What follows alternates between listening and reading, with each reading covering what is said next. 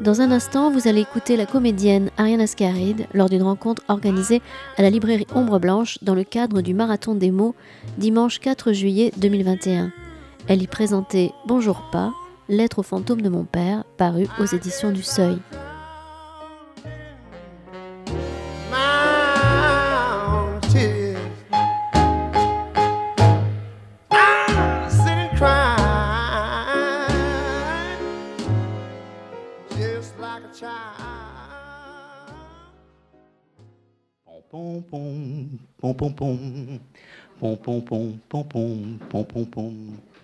Le clair, pom pom pom pom. On peut vous le chanter si vous voulez à deux. Je, je, ce, ce, clair de lune de Debussy euh, qui, qui, qui t'émeut, euh, il en émeut plus d'un. Hein, et je trouve qu'un un matin, je me suis réveillé en, en sanglots réellement d'un rêve euh, qui était euh, sur la musique de Debussy. C'est-à-dire qu'en fait, France Musique, à mon réveil, passait le clair de lune et je sanglotais euh, dans mon rêve, dont je suis progressivement sorti. Et je trouve que ce, ces lettres au fantôme de mon père sont un peu prises pour moi dans, dans ce souvenir. Il y a un peu cette même, ce, ce, même côté un peu à la fois réel et cotonneux euh, ah que, tu, que, que, tu, instruis comme l'atmosphère dans laquelle tu, as probablement écrit et dans laquelle tu mets ton lecteur.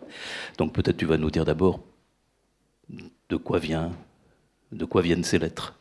Alors les conditions, on les connaît, mais de quoi ouais. elles viennent? Alors, en fait, euh, c'était euh, très violent puisque le confinement arrive. Euh, moi, j'étais encore en tournée avec attention à votre téléphone, c'est embêtant.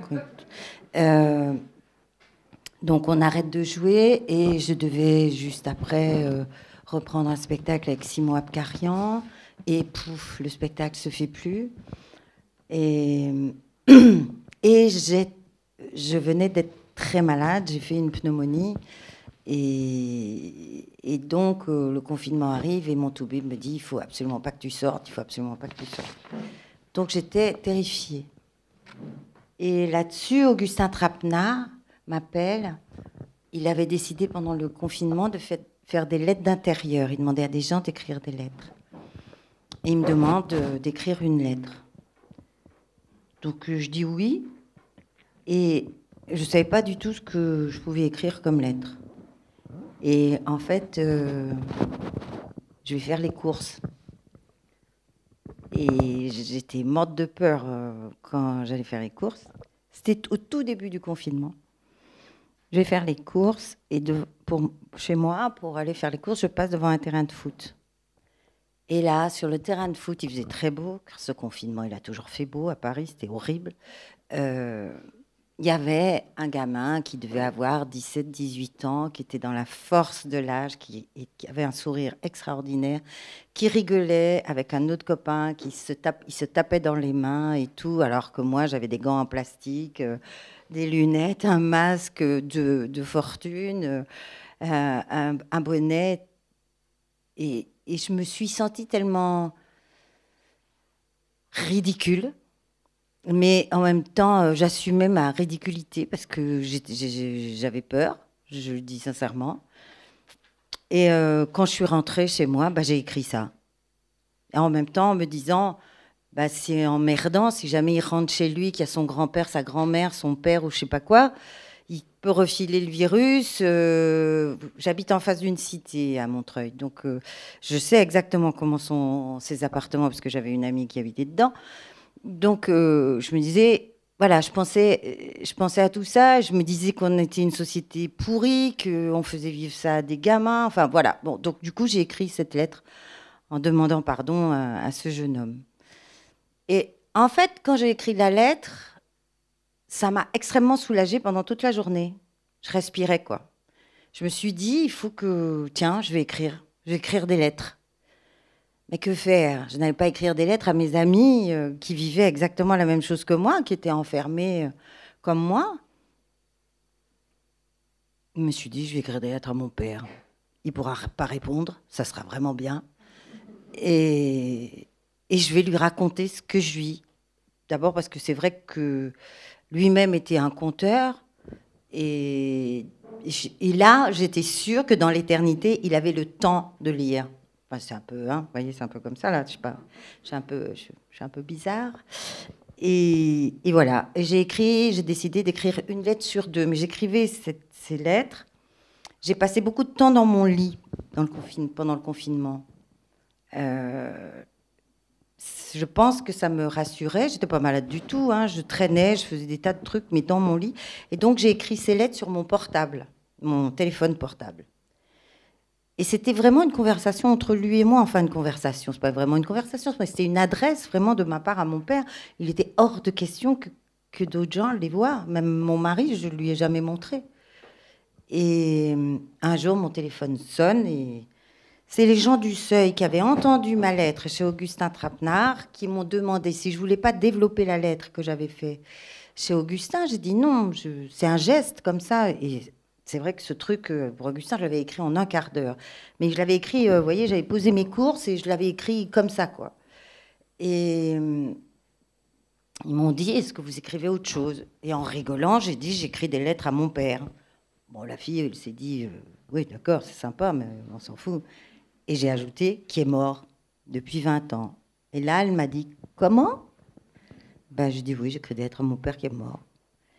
Et elle m'a demandé si je voulais bien lui en envoyer deux, trois. Et comme elle était très sympathique, et elle est très sympathique d'ailleurs, euh, je dit, bah, si vous voulez, mais c'était, c'était dans un temps tellement étrange où, comme moi, je ne voyais absolument pas comment on pouvait bouger de ça. Je ne voyais pas vraiment euh, comment ça allait se terminer, ni rien du tout. C'était à la fin du premier mois, je crois, du confinement je me disais des fois, on va rester 20 ans enfermé, euh, je vais mourir euh, dans ma maison, enfin bon, voilà. Et je lui ai envoyé deux, trois lettres. Et puis euh, une semaine plus tard, elle m'a dit, écoutez, je les ai fait lire à toute la maison, tout le monde adore, vous en avez d'autres? Bah, J'ai dit oui. Elle me dit, bah, nous, si vous voulez bien, on voudrait les publier. Là, j'ai explosé de rire en lui disant, c'est très gentil, mais enfin bon, voilà, mais elle m'a dit non, non, non. Bon, j'ai écoutez, moi j'écris un jour sur deux, hein, euh, voilà, vous, verrez bien. J'ai dit j'écris jusqu'à jusqu'à ce que je sorte. Et en fait, c'est ce que j'ai fait. Et en oubliant, euh, en volontairement, je le dis, volontairement en oubliant euh, le seuil. Vraiment, je ne voulais pas que ça interfère, tu vois. Vraiment, je voulais pas. Et puis, on a eu le droit de sortir. Et puis elle est arrivée avec son vélo dans mon jardin, parce qu'au début, je faisais rentrer personne dans la maison. Et comme il faisait très beau, on a euh, travaillé euh, dans le jardin. Et puis surtout, un jour, mon agent m'a appelé en me disant Ariane, j'ai ton contrat. Et là, là, je me suis dit que ça pouvait être vrai. Et voilà, mais c'est en dehors de moi que tout ça s'est fait. Alors on va entendre une, première. Bah voilà, bah je vais vous dire. Peut-être qu'il y en a qui étaient là hier. pour, le euh, goût, pour, le goût, pour le goût de la voix. Je suis désolée, hein. On, on s'y recolle. Je vous lis la première lettre. Papa, je t'écris. Je ne dois pas l'avoir fait depuis au moins 30 ans. Cette nuit, j'ai rêvé que je voulais revenir dans votre maison vide. Je me rendais compte que je n'avais plus les clés de la porte d'entrée J'essayais de téléphoner à Rosa, mais je n'arrivais pas à composer son numéro, tout cela au milieu d'une grande place où circulait une foule que j'essayais d'éviter. Tu vois où j'en suis. Par moments, l'angoisse me submerge et je dois faire un effort pour me dire que je ne vais pas mourir étouffée dans les heures prochaines. Je guette le moindre de mes souffles. Je suis accrochée à mon thermomètre. Figure-toi que j'ai eu une infection pulmonaire il y a deux mois. Du coup, tout le monde me dit de faire attention et ça ajoute à mon stress. Papa, tu as bien fait de partir marcher sur les étoiles depuis longtemps. Si tu revenais, tu serais abasourdi par ce monde froid, lisse, si formaté, où les échanges se sont réduits comme peau de chagrin. Si je croyais en qui que ce soit, je me dirais qu'il n'aime pas du tout ce que ce monde est devenu et qu'il veut refaire le coup de l'arche de Noé. C'est pas possible. Enfin, je pense que nous serons plus forts que lui. Je t'écris. J'entends Pavarotti chanter au Sole Mio et je me rappelle t'avoir téléphoné pendant le tournage de Marius et Jeannette pour te demander les paroles. J'avais peur de me tromper et je me souviens de ton hésitation. Mais pourquoi cette chanson? Encore une fois, faire disparaître toute italianité. Cette incroyable douleur d'avoir été regardé comme un moins que rien, de ne pas être un vrai Français. Je peux te dire que ce sentiment est toujours très vivace chez les jeunes gens qui habitent la cité en face de chez moi. Juste, ce ne sont plus des Italiens. Aujourd'hui, être italien, c'est très chic. Ça me fait beaucoup rire. Papa, je voulais aussi te dire autre chose. Tu vas être arrière-grand-père. Tu y crois, toi, à ça? Moi, je n'arrive pas encore à réaliser que je vais être grand-mère. Je suis toujours celle que tu appelais Petit Coco et qui chantait tout et n'importe quoi avec toi dans le jardin de la rue d'Alger, de l'opéra, au champ du départ. Eh bien, Petit Coco va devenir, je l'espère, celle à qui on se confie. Et tu sais quoi Valentine, car c'est d'elle qu'il s'agit, va nous faire un petit garçon. J'aurais bien aimé voir ta tête à l'annonce de cette nouvelle. Papa, je n'aime pas cette époque. Je la déteste. Rien ne ressemble à ce qui me ravit le cœur. Seuls les liens avec mes amis m'apportent de la chaleur et je me bats tous les jours pour les entretenir. Je m'appelle Ariane. C'était ta volonté. Et je soigne très jalousement les fils que j'ai tissés. C'est comme une forteresse qui me protège de ce monde effrayant. Bon, je vais avoir beaucoup de temps pour te parler. J'arrête pour aujourd'hui. Je t'embrasse pas. Merci. Alors, je, on, va, essayer de faire un, parcours à travers euh, certains des thèmes qui sont déjà contenus dès, la première lettre. Et euh, j'espère que nous pourrons aller euh, du confinement au déconfinement, au vrai déconfinement, de, du, du, noir à la lumière, de l'ombre, si j'ose dire, vers la lumière. Bon, de toute façon, euh, cette lumière, on sait aujourd'hui, tu l'as dit il y a quelques minutes en introduction, on n'en a pas fini. Donc, euh, si je peux me permettre, je peux aussi appuyer, dire euh, vaccinez-vous, parce qu'il va bien falloir en sortir. Oui, parce que pour nous, c'est important. Par exemple, pour moi, avec le métier que je fais, mm. ça veut dire que si les gens ne se vaccinent, mm. se vaccinent pas, c'est-à-dire que s'il y a une mm. autre vague, on referme les théâtres, on referme les cinémas et nous, on meurt. Donc, en sortir le, le moins provisoirement possible, le plus définitivement possible. Voilà, on va, on va commencer donc par le, ce, ce, qui, euh, ce qu'on retrouve régulièrement tout au long de ces lettres, hein, euh, l'angoisse, parfois la, la, douleur. Alors cette, cette boule au ventre, euh, elle est page 38, je ne vais pas la lire, mais cette boule au ventre, on la retrouve régulièrement. Et puis, tu l'as redit autrement, j'ai bien connu ce symptôme d'angoisse enfant. Je croyais aussi que j'allais mourir étouffé la nuit dans mon sommeil. C'était une douleur silencieuse. Alors, quand même, cette, cette angoisse, elle est tout permanente. Mais cette angoisse, elle est permanente. Euh, je, ça m'a toujours. Euh, je me suis dit que j'avais bien joué. Parce que toujours, on m'a présenté comme une personne solaire. Je suis très contente. Mais je suis beaucoup plus compliquée que ça. Et euh, il y a effectivement, je suis quelqu'un qui, depuis mon enfance, me débrouille avec l'angoisse. Effectivement, quand j'étais enfant, Bon, il y a une lettre qui le raconte. J'avais des enfin, je, faisais un truc euh, quand l'angoisse était trop forte. Et eh ben, je m'arrêtais de respirer, je m'étouffais et je me faisais mourir. Donc, euh, ça c'est mon mari, vous allez voir. Et on va, et on va, et on va arrêter parce que là, ça va pas le faire. Ah non. Hop, hop, hop. Voilà. De, Debussy, c'est mieux. Quand même, ouais, hein. c'est mieux. Et, et euh, et donc, euh, j'ai, j'étais une enfant. Euh, j'ai, deux frères beaucoup plus âgés que moi, et j'étais une enfant solitaire. Euh, j'étais enfant d'un couple très, très compliqué. Et j'ai, beaucoup géré cette angoisse seule. Et ça provoquait effectivement, soit c'est-à-dire que quand c'était trop fort, il fallait bien que je donne des signes que ça n'allait pas bien, donc je mourais. Ou soit effectivement j'avais des noyaux, enfin j'imagine que il n'y a pas que moi qui ai éprouvé ça. C'est-à-dire qu'il y a, j'avais l'impression que j'avais un truc dans la gorge, un noyau de pêche que je pouvais plus avaler, que je pouvais plus respirer. Enfin bon voilà. Et En fait, euh, je dis pas que c'est bien d'être angoissée, hein, pas du tout. hein. Mais euh, j'ai eu la chance d'avoir un sentiment de survie extrêmement développé et qui m'a permis de, de la gérer, enfin de la gérer, de la combattre. Je ne la gère pas toujours très bien. Il y a des moments, euh, enfin plus jeune, ça maintenant ça m'arrive plus, mais plus jeune j'avais vraiment des grands instants de panique. Et je pense que mon métier aussi m'a beaucoup, m'a beaucoup aidé.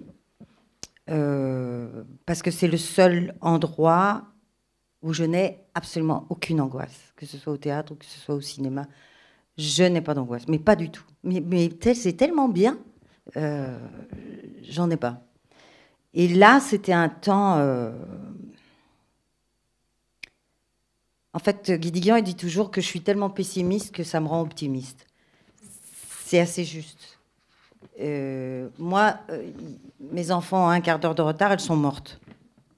Voilà. Elles n'ont pas raté le bus, elles sont mortes. Et c'est très pénible, quoi, vous voyez, parce que pour elles aussi, c'est très pénible d'avoir une mère comme ça qui est devant la porte, qui attend avec les cheveux comme ça, en disant Mais où tu étais? Et euh, elles ont juste raté le bus, quoi. Euh, mais au fond, euh, il y a toujours eu chez moi, et ça en parallèle, et en parallèle, il faut passer à l'action, quoi. Parce que si je passe pas à l'action, bah, je suis folle, quoi. Et c'est une vie pourrie. C'est une vie très. si, je, reste sans rien faire, oui, c'est une vie terrible, quoi. Et donc, j'ai toujours, toujours, toujours, toujours fait. Je fais, toujours, tout le temps. Et, certainement qu'il y a ça euh, dans ces lettres, c'est que je me suis dit que pour pouvoir respirer, il fallait que je fasse quelque chose. Et, comme je pouvais pas, euh, comme je pouvais pas sortir, comme je pouvais pas faire mon métier, comme je pouvais pas raconter des histoires aux gens, comme je pouvais pas lire les mots des autres, il m'est resté que ça et l'aquarelle. J'ai dessiné des lapins pour euh, l'enfant qui allait venir. Voilà. Vous voyez. euh. Et voilà, comme ça.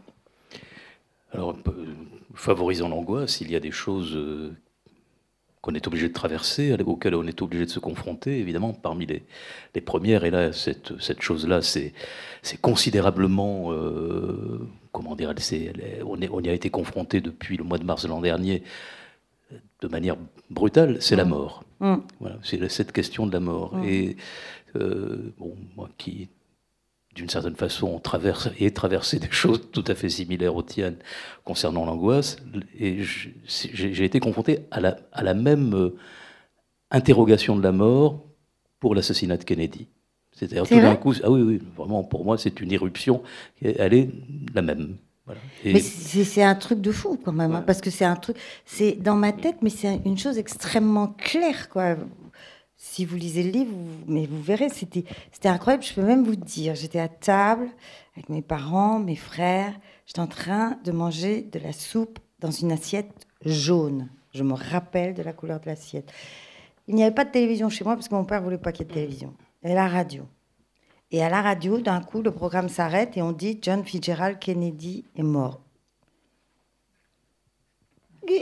Moi, John Fitzgerald Kennedy, j'ai jamais mangé avec lui, quoi. Vous voyez, c'est, euh, il est, voilà, je l'ai vu. Oui, je l'ai vu en photo parce que c'était tellement dingue, ce président jeune et tout. C'était tellement fort, les images qui étaient envoyées, même petites. Je me disais, mais ah, il est beau, quoi. Il avait une femme, elle était belle, elle était toujours bien habillée. euh, J'avais une grand-mère qui achetait France Dimanche et ici Paris. Donc, euh, quand j'étais chez ma grand-mère, je les voyais, ces photos, quoi. Et j'ai lâché mon, j'ai lâché ma cuillère. Et je suis morte. J'aurais pu mourir. Je me suis arrêtée. Tout, tout s'est arrêté. Et mon père n'a trouvé que ce- cette manière de m'a tiré une paire de gifles épouvantables qui a fait que je respirais. Et c'est effectivement la première fois que j'étais confrontée à la mort. Et enfant, j'ai eu des gros problèmes avec la mort. Des très gros problèmes avec la mort. Et moi, je pense que les enfants sont tout à fait conscients de la mort, très forts. Ils ont une conscience énorme de ça. Et qu'il ne faut jamais, jamais, jamais faire l'impasse avec eux là-dessus. Il faut dire, il faut, il faut raconter. Parce que si on ne raconte pas, comme moi, on m'a, on a essayé de, feinter, vous voyez, de, mais non, mais c'est Riaba, non, mais, mais non, c'est un, un enfant est tout à fait conscient que c'est pas rien, que ça veut dire que quelqu'un Du jour au lendemain, on ne le voit plus. Et on ne le verra plus jamais. Et pourquoi on ne le verra plus jamais? Et j'ai bon, été soignée hein, pour ça, parce que c'était... Euh, mais j'ai été soignée... Euh, j'ai pas été soignée, on m'a pas emmenée chez quelqu'un pour parler. On m'a donné des médicaments. Donc, euh, si vous voulez, la chose, elle restait. Euh, la, pierre, elle, était, elle était là. Et, pendant ce confinement, la mort, j'en entendais parler, mais tous les jours, tous les jours, matin, midi, soir, j'ai un mari qui regarde les infos à longueur de journée. Donc, tous les jours, j'avais le nombre de morts, de choses comme ça. Et c'était. Je me disais, mais c'est pas possible, c'est de la science-fiction, quoi. Et en plus. Euh, euh, tout était sur un mode extrêmement dramatique, tout, nous était raconté, c'était pas du tout rassurant. Enfin, je ne dis pas qu'il fallait être rassurant, puisqu'on savait pas, on comprenait pas. Je, n'ai rien à dire sur, euh, sur les Toubibs qui se sont battus comme des chiens, quoi, vraiment comme des chiens, enfin, particulièrement ceux qui n'étaient pas sur les plateaux de télé, mais qui étaient au charbon. Euh, vraiment, moi, j'ai une admiration sans borne, mais si vous voulez, voilà, moi, la mort, ça me terrifie parce que je ne sais pas comment faire pour la combattre. Moi, quand je sais comment faire pour combattre quelque chose, je ne dis pas que j'ai pas peur, mais je vais au front. Là, je ne sais pas. Et, le, temps passant, euh, c'est pas devenu ma copine hein, du tout, hein. mais euh, ok, ok, j'accepte. Je, ne sais pas, c'est elle qui décidera, moi je ne peux rien faire. Mais, euh, mais en, enfin enfant, pendant très très longtemps et aussi encore maintenant. Je, n'accepte pas que les gens meurent. Voilà. C'est très compliqué pour moi que quelqu'un meure. Très très très compliqué. Alors il y a cette éruption de la mort euh, qu'on, bah, est obligé, à, laquelle on est obligé de se confronter mm. quand on est enfant. On l'imagine aujourd'hui. Euh, nous étions enfants en, 1963, lors mm. d'octobre 63 mm. pour l'assassinat de Kennedy. Il y a cette éruption brutale. On peut imaginer aujourd'hui ce que les enfants peuvent vivre sur l'ensemble des chaînes de télévision qui ne, qui, ne, qui ne montrent que ça, parce que bah c'était relativement rare. Je, je, je, je, vais poser la question, enfin, non pas poser une question, mais attendre une réaction de ta part pour une autre représentation de la mort. Là, nous sommes dans une représentation de la mort de la pandémie, on l'en voyait partout. À Marseille, au musée des Beaux-Arts, il y a deux immenses tableaux d'un peintre, Puget. Ce sont deux représentations de, de, la peste à Marseille en 1720 ou 21. Ce sont deux extraordinaires tableaux. moi, j'ai une histoire avec ça. Voilà, ah bah, tu vas nous la raconter. Ah, Parce que là, on est, on est, quand même loin de la représentation d'aujourd'hui. Mm. Et à la fois, on a quelque chose qui montre la brutalité avec laquelle la mort, dans avec laquelle la mort régnait dans ta ville. Euh, il y a bah oui, moi je viens d'une ville où quand même euh, il y a un nombre incalculable de gens qui sont morts de la peste, tout ça parce que des commerçants ont voulu faire entrer des bateaux qui étaient en quarantaine, qui rapportaient des tissus d'Inde, des soieries, et ils ont absolument voulu que les bateaux rentrent. Et, dans, ces soirées, bah, il y avait le virus de la peste. Et la peste a vraiment décimé une partie incroyable de la population. À part que tous les bourgeois et les commerçants, ils sont montés sur les collines. Entre autres, sur la colline où il y a Notre-Dame de la Garde. Et eux, ils ont laissé les autres mourir en bas. Marseille est, une ville de collines. Donc euh, les autres en bas, les pauvres, ils sont toujours là d'ailleurs, les pauvres en bas. Euh, ils sont morts. Et alors, j'ai une histoire incroyable à qu'un de ces tableaux. Parce que quand j'étais petite, mon père faisait du théâtre amateur. Et donc, il y avait plusieurs théâtres dans Marseille. Et, des fois, il m'emmenait euh, avant, euh, enfin, il m'emmenait dans la. Enfin, D'abord, on était obligés d'aller au théâtre, hein, nous. Bon, voilà, c'est comme ça. Et euh, un dimanche, je pars avant mes frères, ma mère, je pars avec mon père. Euh, comme si quand on part au théâtre, nous jouer, on part plus tôt. Vous voyez, je pars avec mon père plus tôt, parce que mon père, il adorait se transformer, se maquiller. J'ai toujours dit que mon métier, c'était d'abord l'odeur d'une boîte à maquillage. Mon père avait une boîte à maquillage démoniaque. Et, j'étais petite, je crois, j'avais 6 ans. Et, on va jouer dans un théâtre qui s'appelait le Théâtre de l'œuvre, qui était un théâtre qui, qui était dans un, dans un un truc euh, mutualiste, euh, je sais plus quoi. Et mon père, avec ses amis avec qui il jouait, ils étaient là dans les loges et tout ça. Et puis moi, bah, vous savez, un enfant à 6 ans, je courais, tout ça. Puis je vais sur le plateau. Mon père me dit, Ariane, ne reste pas sur le plateau. Et évidemment.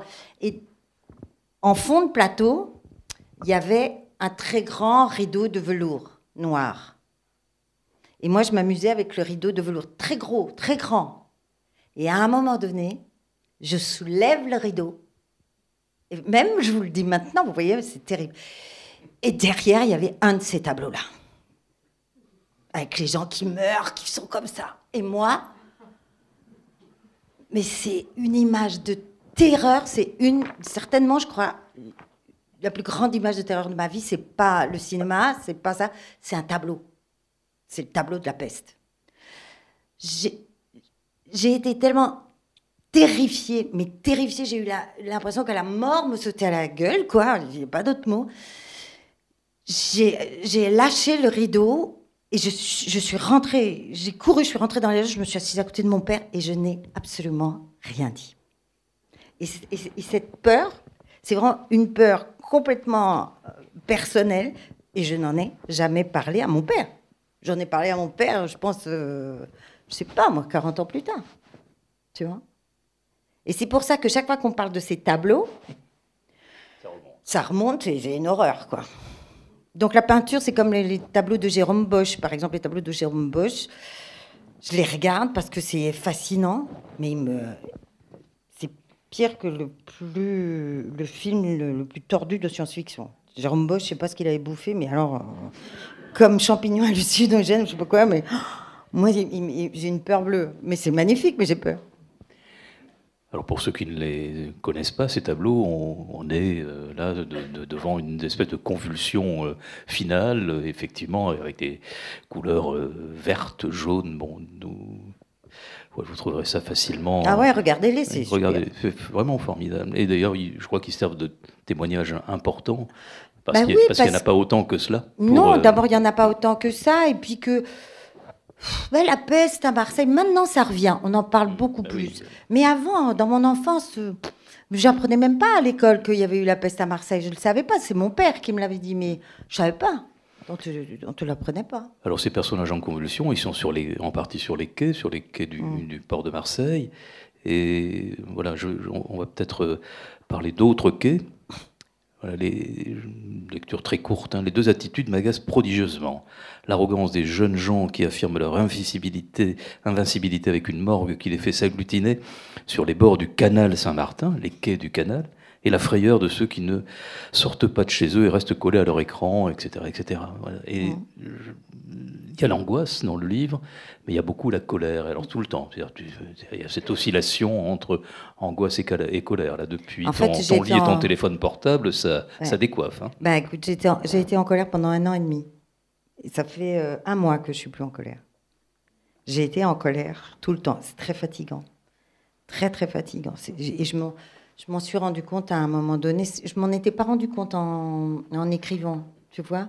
C'est-à-dire que aussi certainement parce que c'est mode de le mode d'échange entre mon père et moi était toujours euh, très euh, cash, je dirais, un peu, mais m'étais pas rendu compte que j'étais en colère comme ça. Puis petit à petit, en fait, petit à petit, c'est mes amis qui m'ont dit euh, Mais t'es en colère et et en fait, oui, j'étais en colère d'abord parce que j'ai très très mal dormi pendant, pendant le confinement. Euh, il y avait des tas de choses qui me revenaient. J'étais, je comprenais pas qu'on nous fasse vivre ça. Je comprenais parce que quand même, faut être clair, quoi. Hein. Euh, si on s'est retrouvé confinement, c'est parce qu'il n'y avait pas assez de lits à l'hosto. Hein. Et pourquoi il n'y avait pas assez de lits à l'hosto? Euh, Tout simplement parce qu'on les a, on les a fermés. Et pourquoi on a fermé les lits à l'hôpital? Parce qu'on a voulu faire du profit et que l'hôpital est devenu un lieu, euh, un lieu de profit et non pas non plus un lieu où, si vous voulez, d'un coup, ce confinement me faisait, euh, enfin, me prouvait que ce que je me disais, c'est pas que j'avais raison, c'est pas ça, c'était juste qu'il y avait une preuve comme quoi nous vivons dans un monde où c'est pas du tout l'humain qui est à la, qui est à l'avant, jamais au bout du compte, ça me mettait très en colère parce que moi, je n'avais qu'une vie et qu'on me, reléguait derrière, que j'étais obligée de subir dans ma vie un temps arrêté à cause de gens qui voulaient faire du profit. Et, et encore, moi, je n'étais que d'un temps arrêté. Mais il y avait des gens qui mouraient, il y avait des gens qui mouraient seuls, il y avait des gens qu'on mettait dans des sacs en plastique, il y avait des, pour, pour les mettre dans des frigidaires à Rungis, dans des camions frigidaires à Rungis. C'est quand même de finir sa vie comme ça, mais c'est quand même épouvantable. Il y avait des, garçons, des filles qui s'arrachaient la peau pour soigner les gens, qui n'avaient pas de blouse, qui faisaient ça avec des sacs poubelles, qui se transformaient des sacs poubelles en blouse pour se protéger. Mais je me disais, mais c'est le tiers-monde, quoi. C'est le tiers-monde. Et des, et des, et, des, des gens. Euh, enfin, et tout. C'était horrible parce que j'avais l'impression que tout ce qu'il peut y avoir de de sombre dans l'humanité, dans l'âme humaine remonter à la surface et que c'était un, oui, c'était un temps de miasme, juste un temps de miasme et, et, je ne pouvais rien faire. C'est ça qui aussi me mettait très, très en colère. Voilà. Bon, je suis moins en colère, un peu.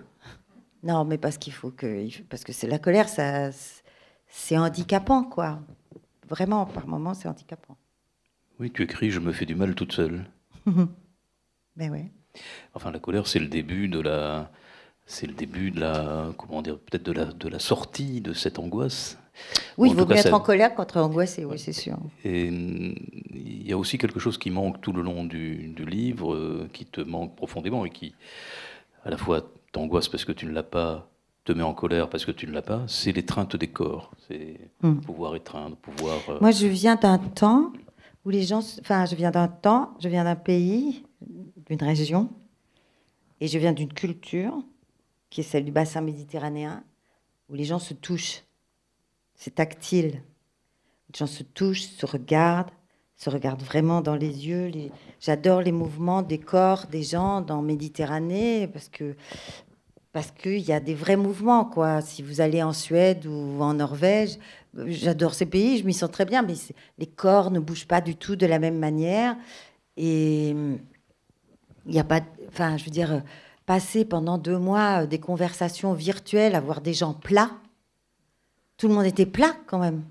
On se regardait euh, dans des, dans des écrans qui marchent plus ou moins bien. J'ai fait je ne sais combien d'interviews avec des radios, des télés où on te dit mettez-vous sur l'application machin. Alors tu te mets sur l'application machin. Bon, là, vous m'entendez là? Non, ça marche jamais. Donc, euh, c'est l'enfer. Tu recommences. Euh, et, tu, et au fond, euh, le, contact ça ne veut pas dire prendre tout le temps les gens dans ses bras, mais le contact, la proximité, ça raconte qu'on n'est pas tout seul, qu'on est avec d'autres.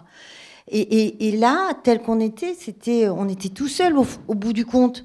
On était tout seul, chacun dans notre petit, dans notre petit cercle de, de sécurité. Et, il y a une lettre où je raconte que je suis allée voir une amie un jour quand euh, on avait le droit de sortir pendant une heure là. Et c'était tellement ridicule. Euh, on s'est vu sur un trottoir, il n'y a pas de café, on ne s'approchait pas parce qu'on se disait qu'on allait s'empester l'une l'autre. Euh, donc, au, bout de trois minutes, j'ai dit écoute, attends, chacune rentre à sa maison, s'appelle hein, au téléphone, hein, parce que là, c'est pas possible, quoi. C'était horrible, quoi. C'était horrible. C'est-à-dire que le rapport humain devenait impossible. Et je, comprends, il y a des gens, vous savez, moi je suis de, confession protestante. Pour des hasards absolument incroyables. Hein. Mais bon, voilà, je suis confession protestante. Et les protestants, ils ont cette manière de... J'ai gardé ça. Enfin, comme je vous donne l'impression d'être très comme ça. Mais il y a un truc que m'ont appris les protestants qui est qui est quand même une, tenue, quoi. On, on, se tient. On, se tient. Bon, bah, moi, je me tiens sur certaines choses et sur d'autres, bah, j'aime bien prendre les gens dans mes bras. Voilà. On connaît la religion protestante. le retour à la vie, euh, progressivement, on va sortir de, de l'ombre. Le retour à la vie, c'est l'étreinte des corps, et notamment c'est l'étreinte des corps de, des plus proches. Mm. Et mm, tout au long de ce livre aussi, on a ce sentiment que c'était à la fois cet éloignement d'abord euh, brutal, euh, radical, ou, les, ou les rapprochements qui sont euh, contraints. Ouais. tout cela peuple toutes ces lettres jusqu'à mm. ce que. mais il y a quelque chose tout le temps au bout, quand même, il y a l'espoir et la vie qui va naître. toujours. Toujours, parce que ça, je et, et la vie Et De l'en- de l'enfant. de l'enfant. Oui. Et euh, ça, je l'aurais toujours. Mais j'ai fait un truc euh, avec euh, ma seconde fille qui s'appelle Madeleine, parce qu'un jour, Madeleine, elle est venue, j'habite un pavillon. hein. Donc, un jour, elle a tapé à la fenêtre de, de la cuisine. J'ai ouvert et elle s'est mise sur le trottoir d'en face et elle m'a dit Maman, je viens te dire bonjour, je vous assure. Ça m'a foutu en l'air de voir ma propre fille être sur le trottoir de face, parce que Madeleine, elle, elle voulait surtout pas qu'on soit malade, quoi. Donc, elle faisait très, très attention. Et donc, vers la fin du confinement, mes filles sont venues dans le jardin et on faisait tous attention, puisque ma fille aînée, Valentine, était enceinte, donc on ne savait pas. Et j'en pouvais plus et j'ai fait un truc, je suis allée chercher un drap de lit et j'ai recouvert ma fille Madeleine du drap de lit et je l'ai prise dans mes bras. Et maintenant, quand j'y pense, parce qu'il y a une photo, je suis en train d'enlacer un fantôme. Et c'est- dingue parce que sur le coup, c'est après quand j'ai vu la photo, je me suis mis, on dirait que je. Et alors, je vais vous faire une confidence. Pas cette nuit, la nuit d'avant, avant que je prenne l'avion pour venir vous voir, euh, j'ai fait un rêve. Et j'ai rêvé d'un ami très cher à moi qui est décédé. Et j'étais en haut de l'escalier chez moi et j'avais un grand drap dans les bras. Et ma fi- Allô, docteur? Euh, et euh, ma fille Valentine montait l'escalier avec un chandelier. Enfin, on laisse tomber. Et, et cet ami décédé, je parlais avec lui, mais je ne le voyais pas. Je ne faisais que l'entendre. Et je disais dans mon rêve, tu n'es même pas capable de venir, tu es vraiment nul, tu n'es même pas capable de venir. Et d'un coup, il arrivait sous mon drap. Et c'était très, très, très joyeux, quoi. Il était en pleine forme, et c'était joyeux, et je me suis dit, bah, finalement, ça marche, quoi. Tu vois? Il suffit d'appeler. Alors, est-ce que cet ami, justement, euh, serait celui. au- Non, c'est pas le même. C'est pas celui dont je parle là. Celui-là, c'est- c'était. Celui-là, malheureusement, c'est, ça a été. euh, on, on- on a joué. euh, il est décédé 15 jours après qu'on, que le confinement soit mis en place, et nous avions joué juste, juste avant. Mais il était malade. euh, il était très malade et, et, euh, c'est un acteur et un, un acteur, un metteur en scène. Bon, je peux le dire, c'est pas, pas un drame. Il s'appelle Didier Bezas et donc je, jouais avec lui. C'est quelqu'un que j'aimais profondément. C'est quelqu'un qui a été. euh, je dis toujours que j'ai- connu. euh, je pense que j'ai connu ce que a connu Madeleine Béjart et Armande Béjart euh, avec Molière qui est mort quasi sur le plateau. Il n'est pas mort sur le plateau. Mais moi, avec Didier, j'ai connu la même chose. C'est-à-dire que c'était très impressionnant de voir cet homme arriver extrêmement diminué au théâtre. Je, me faisais tous les jours un souci, euh, je faisais un grand souci. Nous, ne parlions jamais euh, de sa maladie, jamais. Il ne s'est jamais plaint, il n'a jamais rien dit. Il arrivait difficilement sur le plateau. Dès qu'il était sur le plateau, la voix sortait, c'était génial. Et dès qu'il sortait du plateau, la maladie revenait. C'est un, c'est un truc très étonnant que, l'espace euh, l'espace de représentation. Ça, je pense que, les, études de tous les scientifiques et de tous les savants de la Terre n'ont pas encore bien trouvé qu'est-ce qui fait que nous ne sommes jamais malades quand nous sommes sur un plateau de théâtre ou quand nous sommes sur un plateau de cinéma. Jamais. J'ai joué je ne sais combien de fois avec 42 fièvres, arriver euh, avec, euh, mais vraiment en me traînant et, sortir du plateau guéri, mais d'arriver d'être guéri. C'est un truc, je ne sais pas ce qui se passe là-dedans. Donc voilà, c'est lui qui est décédé 15 jours après le début du confinement et qui, et à qui je n'ai pas que je n'ai pas pu accompagner, que je, à qui on n'a toujours pas pu rendre hommage, euh, qui est mort euh, comme ça, euh, dans cette espèce de folie totale des débuts. Et, et, à la fin du confinement, j'ai perdu notre amie euh, aussi. Et quand même, euh, ça faisait beaucoup. Ça, faisait, beaucoup. Pour moi, nous. Moi, je, suis- je suis contente de voir des gens qui sont complètement réjouis et tout ça, mais pour moi, c'est pas fini. Moi, je suis toujours sur mes gardes. Je reste. euh, je suis aux aguets, je suis en position de guetteur. Ce truc-là, et plus, en plus, ce truc-là, euh, tu sais pas quoi. Il, peut t'attendre derrière la porte, il peut t'attendre. C'est pas comme à la guerre. À la guerre, tu sais où il. Enfin, tu sais pas toujours où il est ton ennemi, mais tu. Enfin, ça, ça se, ça se concrétise, quoi. C'est un tank, c'est, euh, je sais pas, c'est un mec, c'est ce que tu veux. Là, c'est un tout petit, tout petit machin et qui, euh, qui fait euh, ressortir des comportements, des, des comportements magnifiques. Hein. Moi, j'ai vu des comportements absolument magnifiques. Vous savez, moi, je suis marraine de Secours Populaire, et donc, comme je ne pouvais pas sortir de chez moi, que je savais qu'au Secours Populaire, il y avait des files d'attente, parce que aux banques alimentaires, enfin, c'était dingue. Et, et je ne pouvais pas y aller. Je n'avais pas le droit d'y aller. Donc, j'ai demandé qu'est-ce que je pouvais faire? Et ils m'ont envoyé des tas et des tas et des tas de numéros de téléphone de personnes âgées, très âgées, un petit peu moins âgées. Enfin, ça partait à 90 ans et puis ça remontait comme ça. Et donc, je leur téléphonais tous les après-midi. Et ça a été génial, c'est eux qui m'ont remonté le moral. C'est eux qui m'ont donné de la force. Ils avaient une patate, mais une patate. Mais tous ces gens avaient connu la guerre. Donc il y avait une manière de se positionner qui était très étonnante. Se positionner face à l'ennemi en disant oh, bon, bon, je sais pas, bah, qu'est-ce que vous voulez? Vous avez un masque? Oh ben non, je veux pas de masque. Bah, j'en ai fabriqué, non, puis j'en ai donné aux voisines. Non, puis, bah, je me rappelle d'une dame à Aubervilliers, mais elle était dingue. Elle faisait des gâteaux pour tous les gens sur le palier. Elle faisait des masques, elle faisait des tas de trucs comme ça. Et je me disais, mais l'humanité, c'est aussi ça, quoi. Toute la journée, j'entendais à la télévision qu'on mourait, qu'on mourait, qu'on mourait. C'était un fait. Mais il y avait aussi des gens très âgés euh, qui, étaient, euh, qui étaient chez eux, qui, eux, avaient euh, une attitude incroyable. Ceci dit, ma belle-mère, qui a 96 ans, elle a tenu deux mois enfermée toute seule dans sa maison, dans, sa maison de, vieux, hein, je ne sais pas comment on dit, hein, des, pads. Et eh ben, elle a, et, eh, eh ben, elle a tenu deux mois avec les gens qui lui portaient le repas devant la porte, là. Et elle va très bien. Mais géniale, elle est allemande. Comme dit ma fille, ma grand-mère, c'est une Merco. Elle dit c'est comme une Mercedes, ma grand-mère. Tu peux pas la battre. J'adore ça. Alors on aura, on aura entendu euh, sur cette euh, anecdote terrible concernant cette disparition de Didier Bezas que finalement la mort euh, déteste les théâtres hein, parce que finalement les, les théâtres l'éloignent. À la fois les, ah, les dans, théâtres l'éloignent. dans les théâtres on a la représentation de la mort sur la scène, tout le temps.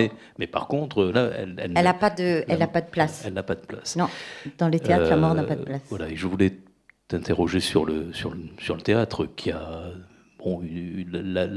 finalement la place aussi de, de la vie, de cette mhm. vie qui est peut-être pour toi essentielle, celle que tu voudrais reprendre et, qui peut-être pour nous tous serait utile, puisque bah. c'est là que la mort est refusée. Donc, bien euh, sûr, absolument. Quand, euh, après le premier confinement, on, donc, on devait reprendre le spectacle Le dernier jour du jeûne de Simon Abkarian.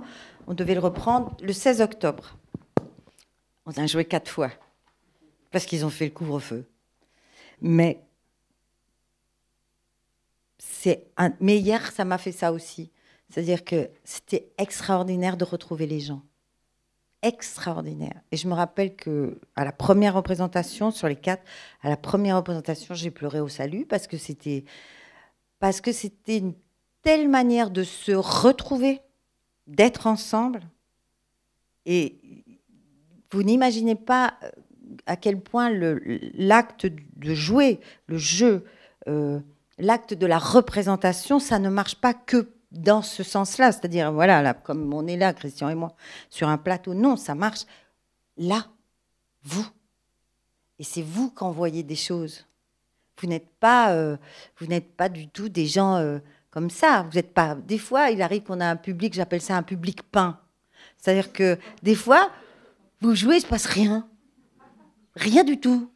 Dis, c'est pas possible, ils sont pas là. Et ils sont là, mais ils sont peints. C'est très rare, ça arrive, euh, je sais pas, une fois de temps en temps comme ça. Alors au début, vous dites, ah bah c'est moi, puis vous, sortez en coulisses, vous avez aux camarades, mais qu'est-ce qu'ils ont? Et comme, si vous voulez, une, une salle, euh, en fait, c'est ça qui est très étonnant, parce qu'une salle de théâtre, ce sont des gens, c'est pas du sont des gens hétérogènes, sont des gens qui viennent chacun avec leur vie, porteurs d'émotions ou de, de choses qui leur est arrivé dans la journée et tout ça. Ils s'assoient et en fait, d'un coup, c'est ça qui est génial, ça fait un public homogène. Et ce public, il va réagir absolument d'une certaine manière. Il réagira pas du tout de la manière du public de la veille ou du, du public du lendemain. C'est ça qui est magique, quoi. C'est vraiment magique. Et, c'est ça que j'aime dans le théâtre. Il y, a, quelque chose. Et effectivement, la mort n'a pas de place.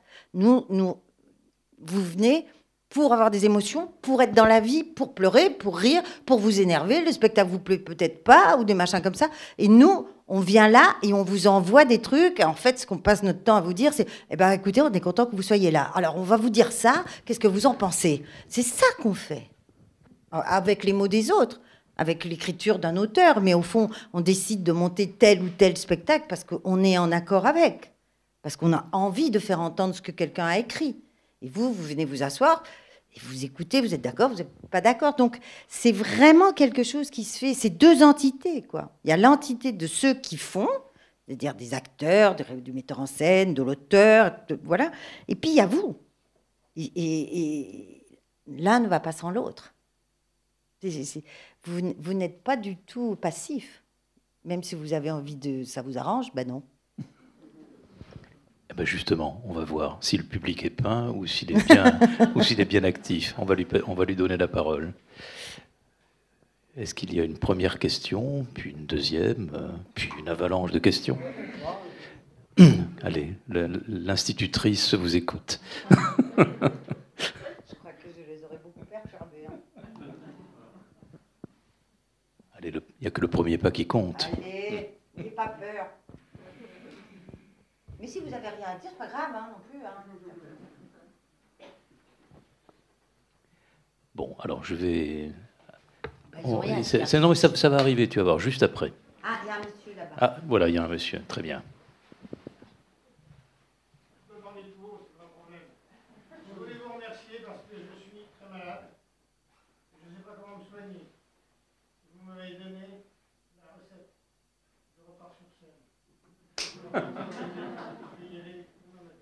Super. C'est moi qui vous remercie, monsieur.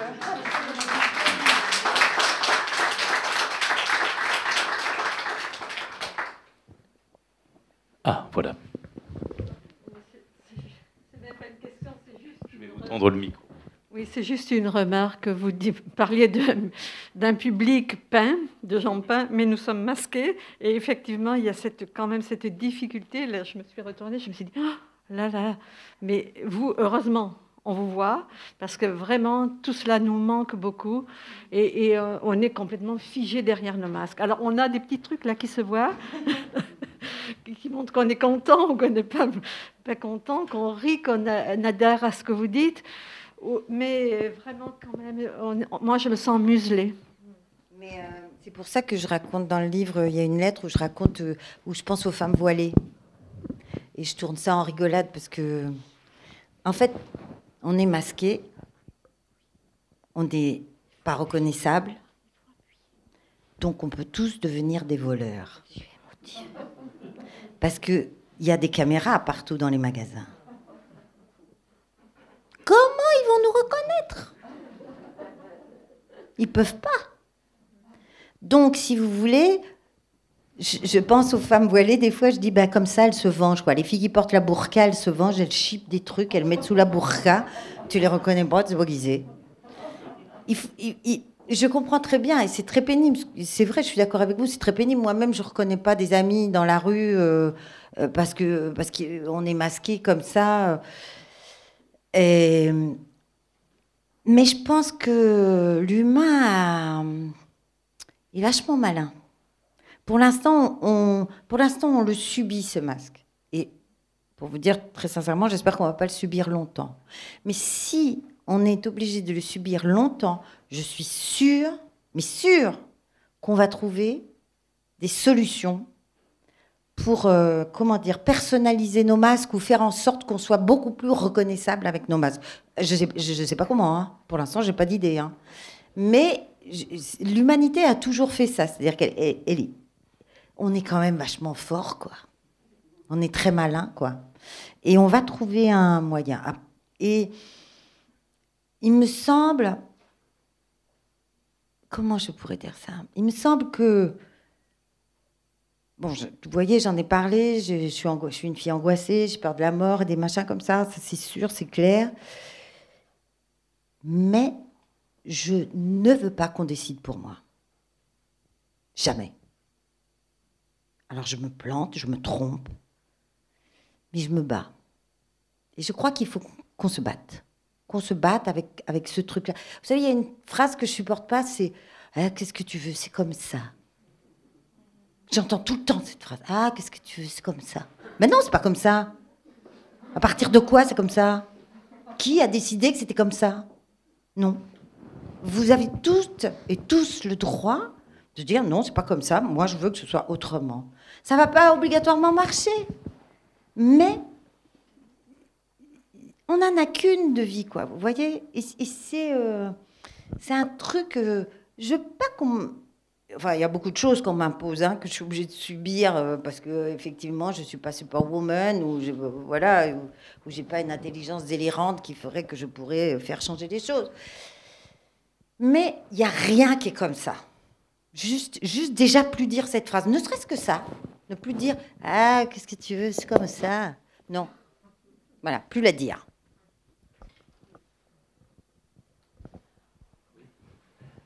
Euh, on va vous donner un micro. Euh, J'en ai un. J'en ai un, oui, je l'ai. Je ah. vous remercie. Je voulais vous remercier pour cette conversation. Ben, il faut parler dans le micro, madame, sinon je vous entends pas. Alors, je voulais d'abord vous remercier pour cette conversation. J'ai trouvé énormément de plaisir à vous entendre parce qu'il y a beaucoup d'analogies entre votre récit de vie et, et le mien. Mais bon, et vous étiez fille de réfugiés, vous étiez protestante, vous avez été malade, vous avez dessiné des lapins. Et il faut dessiner des lapins. Ils sont pas très beaux, mes lapins. Non, les miens non plus, mais ils m'ont sauvé. voilà. Et je continue à dessiner. Bon.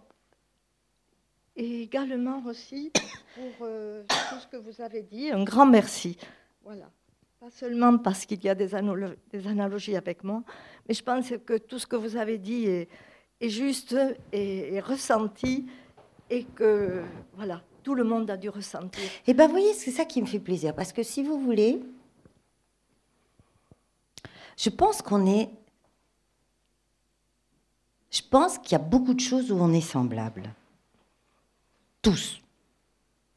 Et c'est un truc que je trouve assez formidable. Alors qu'on est dans un temps où on essaye toujours de vous montrer des êtres d'exception. Il faut toujours être dans la représentation d'être quelqu'un qui n'est pas comme les autres. Oh, fascine. oh, elle est fascinante. Oh, il est fascinant. Non, c'est pas vrai. On a beaucoup, beaucoup, beaucoup de choses semblables. D'abord, tout simplement, on a deux mains, deux pieds, deux bras, deux jambes. Voilà. Tous. Une bouche, un nez, des yeux. Et si extérieurement on est semblable, alors ce qui est beau, c'est que ses bras, ses jambes, ses pieds, ce nez, ses bouches, ils prennent tous des formes particulières. Mais n'empêche qu'à la base, on a tous ça. Donc, si vous voulez, je crois que c'est ça qu'il faut se dire. Il faut jamais se dire. Moi, quand j'étais môme, que, j'ai commencé euh, dans ce métier, euh, j'étais toujours très, très impressionnée par des gens. Des acteurs, des metteurs en scène, des je sais pas, ou même quand j'étais plus petite, alors quand on allait chez le docteur avec mes parents, mais c'était oh, on allait chez le docteur, mon Dieu, qu'il était fort, mon Dieu, que on n'osait pas dire quoi que ce soit au docteur. Le docteur, il disait faut faire ça, faut faire ça. Donc c'était quelqu'un de génial. Et non, il faisait son métier, c'est tout. Et en même temps, il avait des angoisses, des, je sais pas, des envies, des désirs. On a, on a, on a tout ça. Et au fond, il y a quelque chose de très universel entre nous.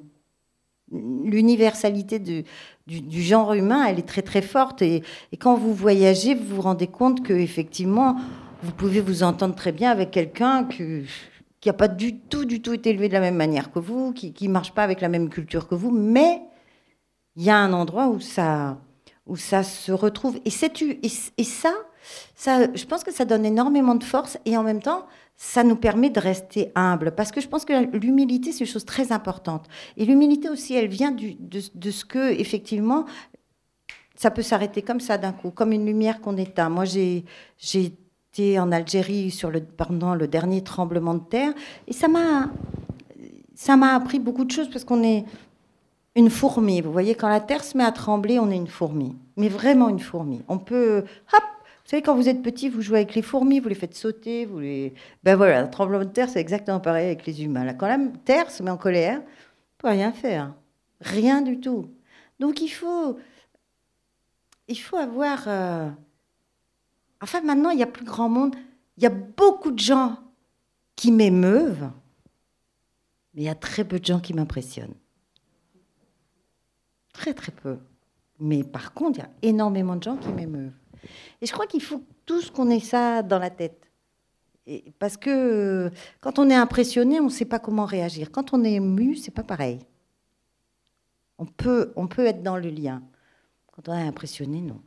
Vous vouliez me dire quelque chose? Oui, il y a une question devant. Je ne sais pas si le micro est toujours. si je parle comme ça, vous m'entendez ou pas? Attendez, il y a un, euh, il y a un micro qui arrive. Oui. Oui.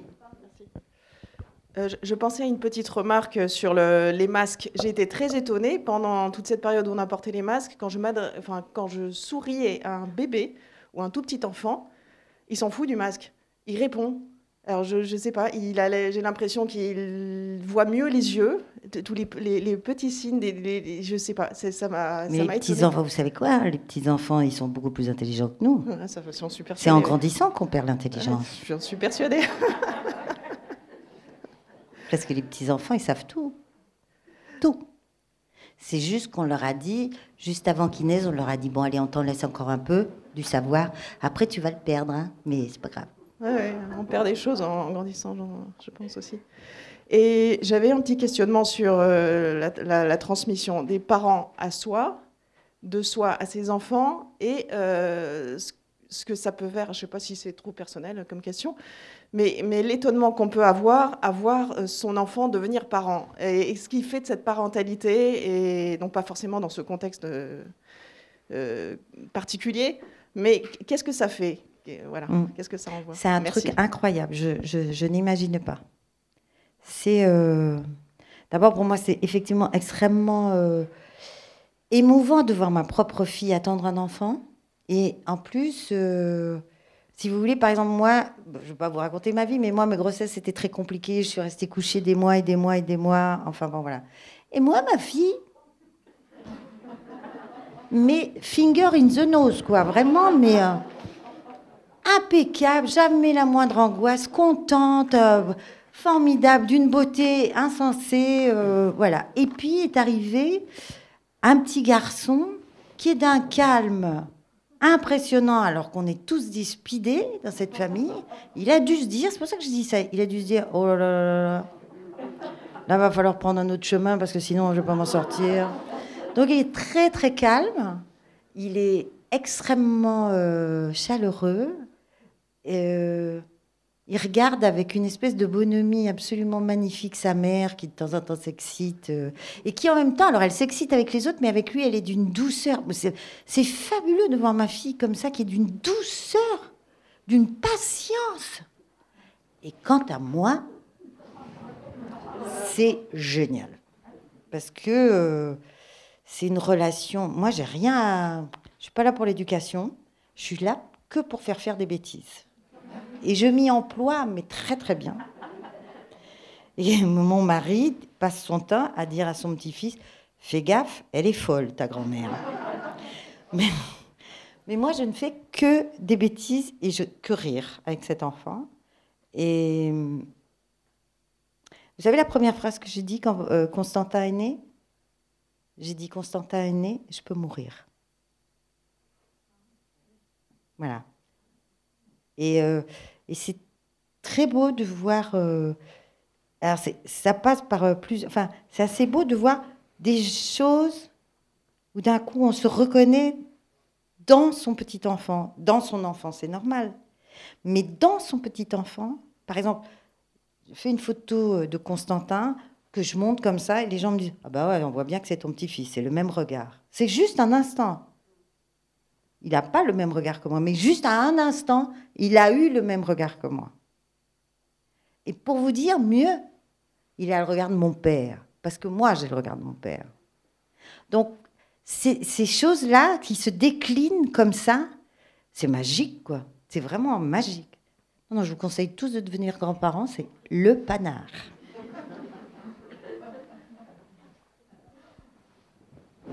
Merci. Autre. euh, Même les plus jeunes peuvent parler. hein.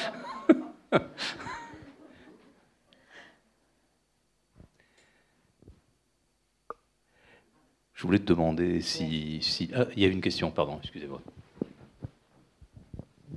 C'est juste une question, je dirais presque technique. Est-ce que vous aviez l'habitude d'écrire des lettres? Parce que il y a eu celle d'Augustin Traquenard, bien Ouais. sûr, Trapenard, pardon. Euh, Traquenard. Moi, je l'appelle oui. Augustin Traquenard tout le temps. euh, bah oui, ça m'arrive souvent aussi. Il y a celle que vous aviez écrite à la ministre de la Culture après la. Ah non, c'est pas au ministre de la Culture, c'est au président de la République. au président de la République, pardon. Je, si vous voulez, je me la pète, quoi. je crée pas au ministre, moi. Je crée au président.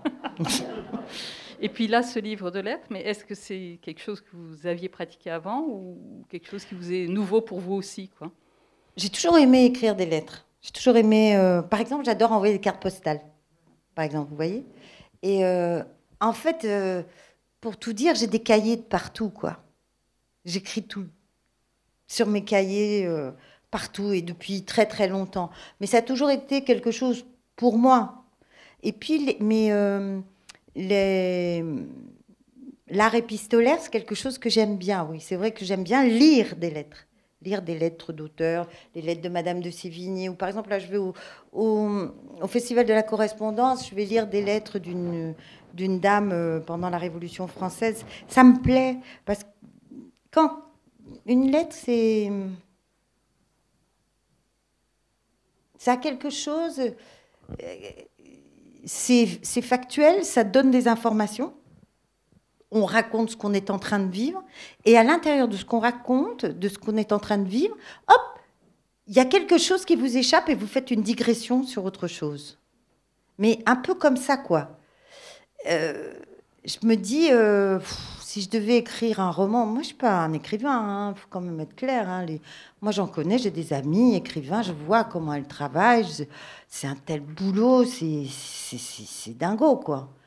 Euh, mais vous voyez, si, je- si parce que là, me- je les vois bien, là, ils me tannent un peu, là, pour... euh, ils me disent, alors, vous avez des idées? J'en ai aucune, donc euh, tout va bien. Mais les lettres, c'est... Voilà. Et puis, c'est comme des, hum, des instantanés de la situation.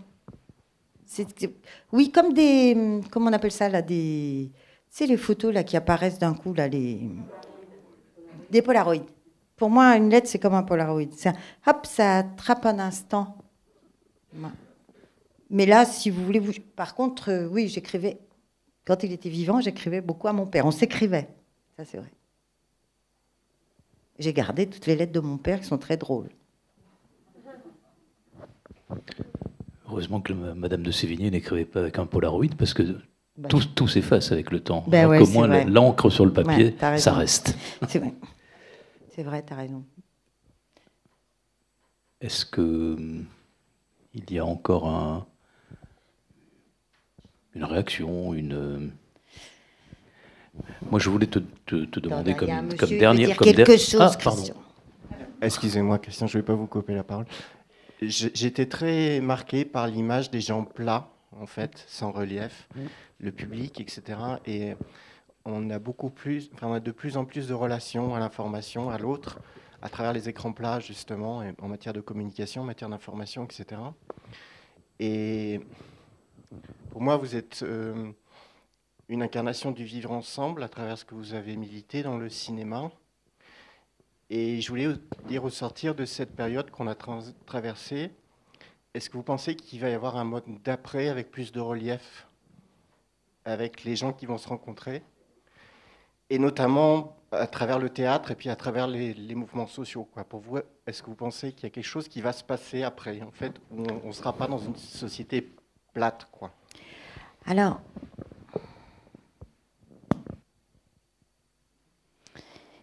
Il va falloir se battre beaucoup.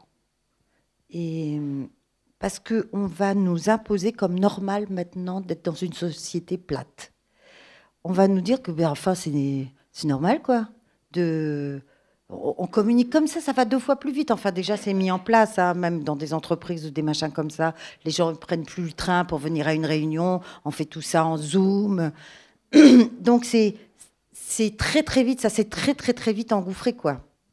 Et, il va vraiment falloir euh, à mon sens, se, se, battre très fort parce que si vous voulez, le martèlement de l'idéologie, il est tellement fort, il a tellement de moyens puissants pour nous marteler les choses dans la tête que nous, on va être un peu comme des hommes de Cro-Magnon. Mais en même temps, si vous voulez, l'humanité, elle ne peut pas exister sans contact, sans échange. C'est pas possible. Tout le monde, vous avez entendu, tout le monde disait j'en peux plus, je vais crever de pas voir les gens. Bon, je vous donne un exemple. Les cinémas ont réouvert. Pendant la première semaine, il y avait un monde fou dans les cinoches. Maintenant, il n'y a plus personne. Voilà. Parce que les gens ont déjà pris l'habitude de regarder les choses sur des plateformes ou des choses comme ça. Donc, si vous voulez, c'est en sourdine, ça se fait en douce, c'est sournois, c'est vraiment dégueulasse, quoi. Donc, il faut, il faut être courageux, c'est-à-dire il faut haut et fort dire, parler. Mais il faut, par contre, il me semble, par rapport aux mouvements sociaux des choses comme ça, je pense qu'il faut aujourd'hui trouver une nouvelle manière de s'exprimer. Parce que sinon, ça marche plus. C'est ça qui est très compliqué. Regardez les, les, élections, les dernières élections, tout le monde est resté à la maison. Ouais, allez, on a été 30% à aller voter. Euh, tout le monde se dit, oh, c'est pas grave, c'est les régionales, c'est les départementales, on s'en fout. Oui, mais c'est des habitudes qu'on prend. Et comme on nous présente depuis un an et demi, presque deux ans, qu'on va avoir un combat Macron-Le Pen, tout le monde dit oh, Ça va, c'est pas peine d'y aller. Hein. Or, il y a des tas de gens qui sont battus pour avoir le, droit de vote. Il y a des tas de femmes qui en sont mortes pour avoir le droit de vote. Vous comprenez? Et quand je vois des filles qui disent Oh, bah, moi, je vote pas, je sais pas pour qui voter, j'ai envie de les tuer. C'est juste ça, j'ai juste envie de les tuer. vous voyez? C'est vrai que Bon, vivre avec moi, c'est pas toujours facile, quoi. Eh ben, je sais bien. Mais, hein? Non, elles voteront pas plus, mais elles seront mortes au moins, voilà. Euh, mais, mais je pense que moi, par exemple, ce que j'ai envie de vous dire, c'est que moi, j'ai besoin énormément de, paroles de philosophes, de penseurs qui nous raconte la société dans laquelle on est. Parce que pour l'instant, on patauge, on ne sait pas la société dans laquelle on est. C'est très, très, très glauque. Et surtout, les gens qui ont une véritable vision, on ne leur donne pas la possibilité d'être entendus ou pas assez. Et, donc, il me semble que, non, je dis pas ça parce que c'est lui, mais il me semble que des lieux comme ça, c'est-à-dire des librairie, c'est-à-dire l'endroit du savoir. Que vous le vouliez ou non, une librairie, c'est l'endroit du savoir. Vous pouvez appeler, vous pouvez euh, acheter Catherine Bancol, mais vous pouvez aussi acheter euh, Althusser ou je sais pas qui, dans le même lieu. T'en as des Catherine Bancol? Ben voilà, il n'en a pas, lui. Bon, hein. mais bon, raté, bon, raté. Mais il reste Althusser, voilà. Mais vous comprenez, et c'est euh, vous savez, il y a une lettre dans laquelle euh, je raconte comment je m'énerve devant la télévision quand je vois des espèces de télé-réalités où on met des gens dans des lieux où on leur fait croire qu'ils vont devenir des modèles, et ils deviennent des modèles pour toute une partie d'une jeune génération.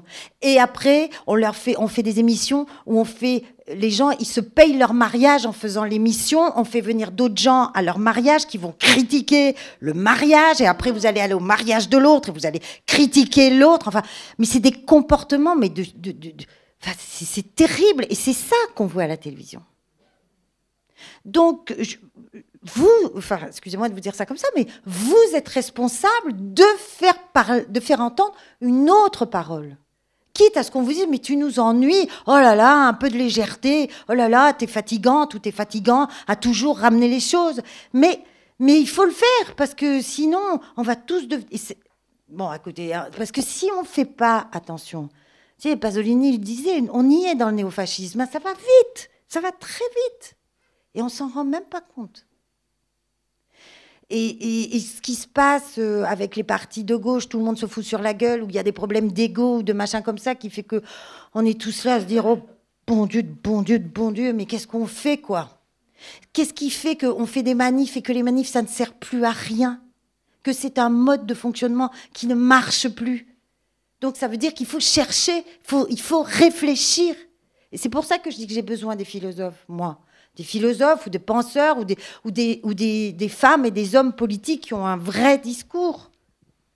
Et, personnellement, je me sens un peu euh, larguée, je vous le dis sincèrement, quoi je me dis, bon, de temps en temps, j'ai des manières de parler, mais ça date de manière de parler des années 70. Tout le monde s'en fout, on est en 2020.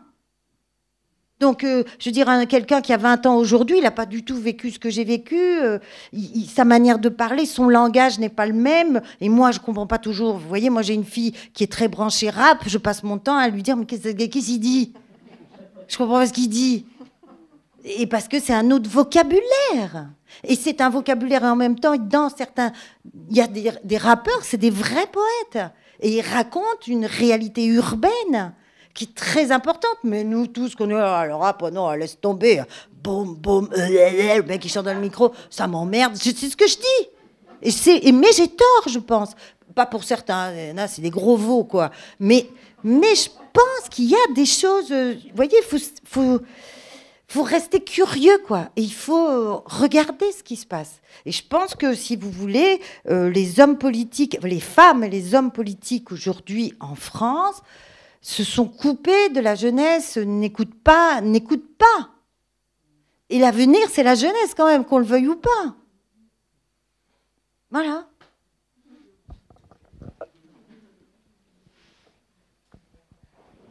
les hommes politiques ils sont coupés de la jeunesse, ils sont coupés de la culture et, on, et, on n'est pas, nous ne sommes pas obligés de les imiter. Et c'est vrai que ce que dit Ariane, les salles ont été remplies la première, le, premier soir, les gens avaient même dormi devant des portes de cinéma, puis elles étaient remplies la, la première semaine, la deuxième semaine c'est tombé de moitié, la troisième semaine c'est encore tombé de moitié donc, euh, je crois il faut rejoindre les salles de cinéma, les théâtres immédiatement, parce que de toute façon, c'est là qu'on c'est là qu'on arrive à. Ben oui, c'est un acte militant. si vous voulez, je vais vous dire sincèrement, si vous voulez vous sauver la vie, il faut que vous fassiez ça, hein, parce que sinon, vous n'allez pas vous sauver la vie, vous allez être très malheureux. Hein. C'est tout. Bon. Bon, voilà. Eh bien, je crois que nous allons arrêter sur ces. Ben alors ton Rosa Ah ben oui, c'est vrai, Rosa Crédit. Ben oui. Oh, qu'est-ce que je fais? Alors, parmi les auteurs de librairie, oui, et... que, que tu cites, bon, il y en a peu, de, il y a peu de lecture dans ce livre, mais on sent, euh, on, sent la lecture, mais pas les auteurs. Mais il y en a une qui est citée deux ou trois fois, je crois, c'est Elsa Triolet, et c'est Martine, ce personnage qui fait l'objet euh, d'un film, enfin ce, livre qui fait l'objet d'un film d'Amos Vitae dans lequel tu as joué, Rosa. Crédit. Voilà, je, t'ai proposé au, au débeauté que bah, peut-être le début jusqu'à juste là, tu vois, les, deux premières pages, jusqu'à Alors, tout début de la page, euh, voilà, juste 1, 2, 3, 4, 5. Voilà, hein. Elsa Triolet, je pense que si, pour ceux qui ne la connaissent pas, Elsa Triolet a toujours été présentée comme la femme d'Aragon, ce qu'elle était. Mais Elsa Triolet, c'est une très grande romancière. Et comme elle disait, Aragon m'a fait beaucoup d'ombre. Mais euh, c'est une femme formidable. Euh, il y a de Lily, de Lily Brick, qui était et, qui, Lily Brick était elle-même la femme de Mayakovsky. Et euh, il y a à Saint-Arnoul, qui est un peu en dehors de Paris, la maison d'Elsa Triolet et de Louis Aragon. J'ai été élue au conseil d'administration il y a une semaine. Et je suis très fière. Et non, mais je vous conseille, si un jour vous allez à Paris, allez voir cette maison, parce que c'est une maison extraordinaire dans laquelle vous verrez des tableaux de tous les peintres parce qu'ils leur faisaient cadeau euh, comme ça, et des Picasso, enfin il y avait plein de choses. il y a un grand parc, et il y a aussi des vidéos où vous voyez euh, Elsa parler. Parce qu'on a toujours présenté Elsa Triolet comme une femme froide, euh, un peu castratrice par rapport à l'autre fou qui était quand même Louis Aragon. Hein. Et et dans le spectacle que je faisais avec Didier Bezas, qui s'appelait La jeunesse d'aimer, il y aura La jeunesse d'aimer, exactement. Ce sont des textes entre Louis Aragon et Elsa Triolet. Et il y a une lettre d'Elsa Triolet qui est incroyable, que je pense que toutes les femmes peuvent dire à leur mari. quand euh, c'est une lettre qui a été découverte il n'y a pas très longtemps, où elle dit qu'elle n'en peut plus. Où elle lui dit Je pense que si je mourrais, c'est toi qui mourrais. C'est-à-dire que ma mort, ce serait la tienne. Encore une fois, on parlerait que de toi. Et que tu prends tout à, à ton compte. C'est une lettre magnifique, extrêmement bien écrite, que j'ai fait lire à mon mari tout de suite quand on me l'a donnée. Et qui m'a dit Je comprends pas. Pourquoi tu me montres ça? Et,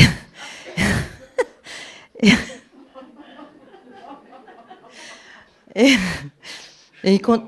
Hein? Tu lui demanderas, il te le dira, tu vois. Et euh, il te dira, je m'en rappelle, il te dira, je m'en rappelle même pas. Et euh, ah ouais, t'as montré ça, je sais pas, je sais pas, je m'en rappelle pas.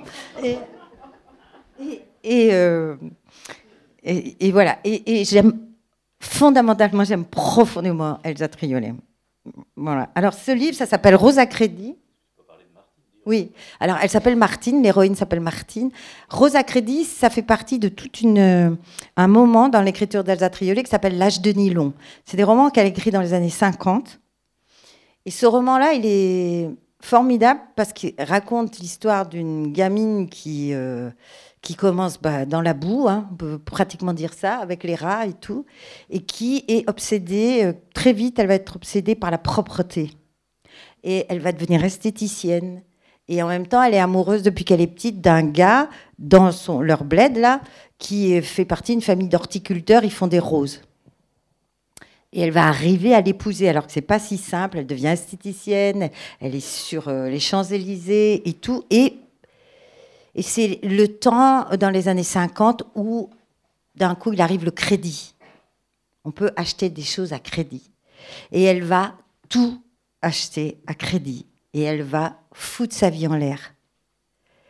Et elle va finir où elle a commencé. C'est un livre absolument formidable parce que je trouve que c'est un livre aujourd'hui qui est toujours d'une actualité euh, incroyable, des gens qui font des crédits, qui se retrouvent dans des états euh, qui sont liés, quoi, qui sont en fait leur leur liberté n'existe plus parce qu'il y a y a ce, truc de, de, crédit, quoi. Oui, ils sont complètement entravés, enchaînés par les crédits et et, nous sommes dans des temps qui sont des temps de telle représentation où, où, il faut avoir cette voiture, où il faut absolument partir en vacances à l'étranger parce que sinon c'est pas intéressant. Euh, avec des voyages qui coûtent la peau des fesses, euh, alors qu'on peut, je sais rien, enfin moi, euh, bon voilà. Euh, le, le, le, confinement fait qu'on passe nos vacances en France et on se rend compte que c'est pas si mal que ça.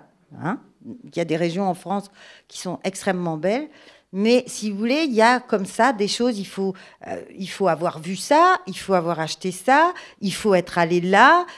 Et, et pour se payer, il faut faire un mariage dans un château, sinon c'est pas la peine de se marier. Et donc on se, on paye des sommes euh, dingos pour, euh, pour un jour où où on a mal aux pieds pendant toute la journée parce que euh, on a des pompes de mariage euh, auxquelles, euh, vous voyez, c'est fou quoi. Où on n'est pas heureux parce qu'il faut parler à tout le monde, parce qu'il y a tout le monde, il y a quelqu'un qui toujours qui se plaint que la tante elle est tombée ou que, enfin, j'en sais rien, il y a toujours un truc. Et, et on s'entrave en permanence quoi. C'est fou. Ça ne veut pas dire pour ça de revenir, euh, voyez, à l'âge de pierre, pas du tout. Je suis pas du tout comme ça en plus, moi. Je, déteste, vous savez, j'ai été scout pendant des années, donc je déteste ça. Je déteste pique-niquer, j'ai horreur de ça. Euh, mais mais euh, revenir à des choses qui ont forme humaine. C'est juste ça. Bon, allez, je vous lis ça.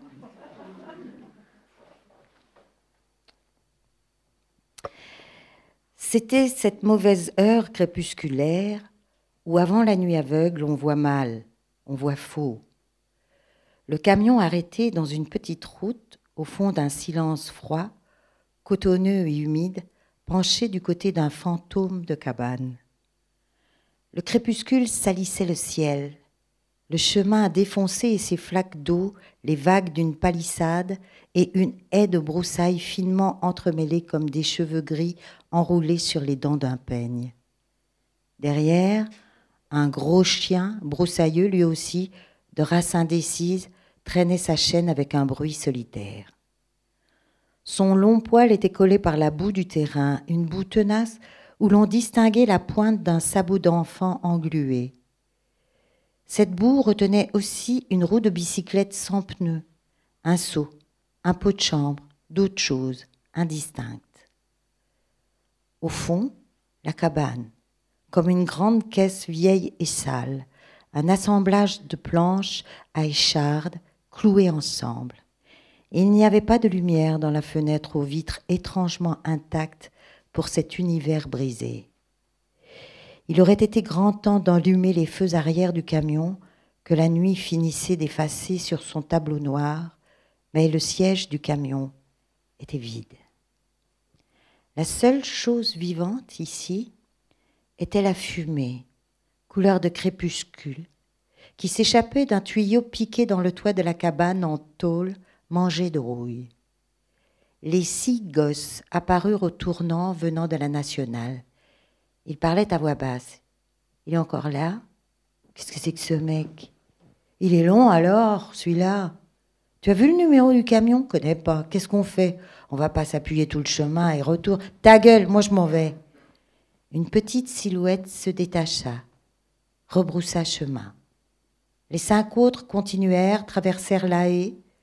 Tout de suite derrière, il y avait une sorte d'appentis où étaient entassés bûches et fagots, et l'on pouvait s'y cacher de façon à ne pas être vu de la maison. Le, chien, essaya de japper, reçut une tape et se contenta de distribuer des coups de langue dans un cliquetis de chaînes sur des pierres invisibles. Sans souffler mot, les gosses s'installèrent sur une poutre comme des oiseaux sur un fil téléphonique. Il faisait nuit noire quand la porte de la cabane s'ouvrit et un pas d'homme se dirigea lourdement vers le camion. Les phares, ils découvrirent les pierres du chemin, la boue, les flaques d'eau. Le camion démarra dans un grand bruit emmenant ses feux arrière sans que les gosses aient pu voir le conducteur. Le silence se referma sur le tintamarre comme l'eau sur une pierre. Les gosses ne bougeaient toujours pas. Il passa un bon temps avant que la fenêtre ne s'éclairât et que, sur le pas de la porte, n'apparut la mère, Marie Peigné, née Vénin. Amenez-vous, cria-t-elle dans le noir, vous allez attraper la crève. Ils sortirent de derrière les fagots. Marie les comptait au fur et à mesure qu'ils passaient la porte. Un, deux, trois, quatre, cinq. C'est encore Martine qui, qui manque. Elle veut ma mort, cette garce. Lisez la suite. Merci.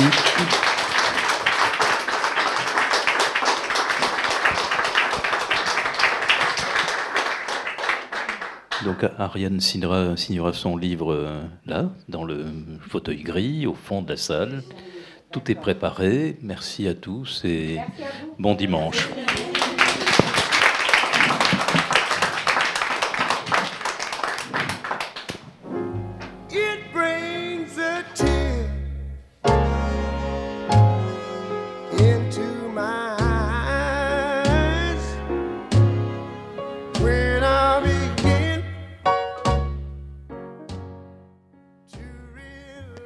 C'était Ariane Ascaride à la librairie Ombre Blanche dimanche 4 juillet 2021 à l'occasion du Marathon des mots pour la présentation de son livre Bonjour pas, lettre au fantôme de mon père au Seuil Édition.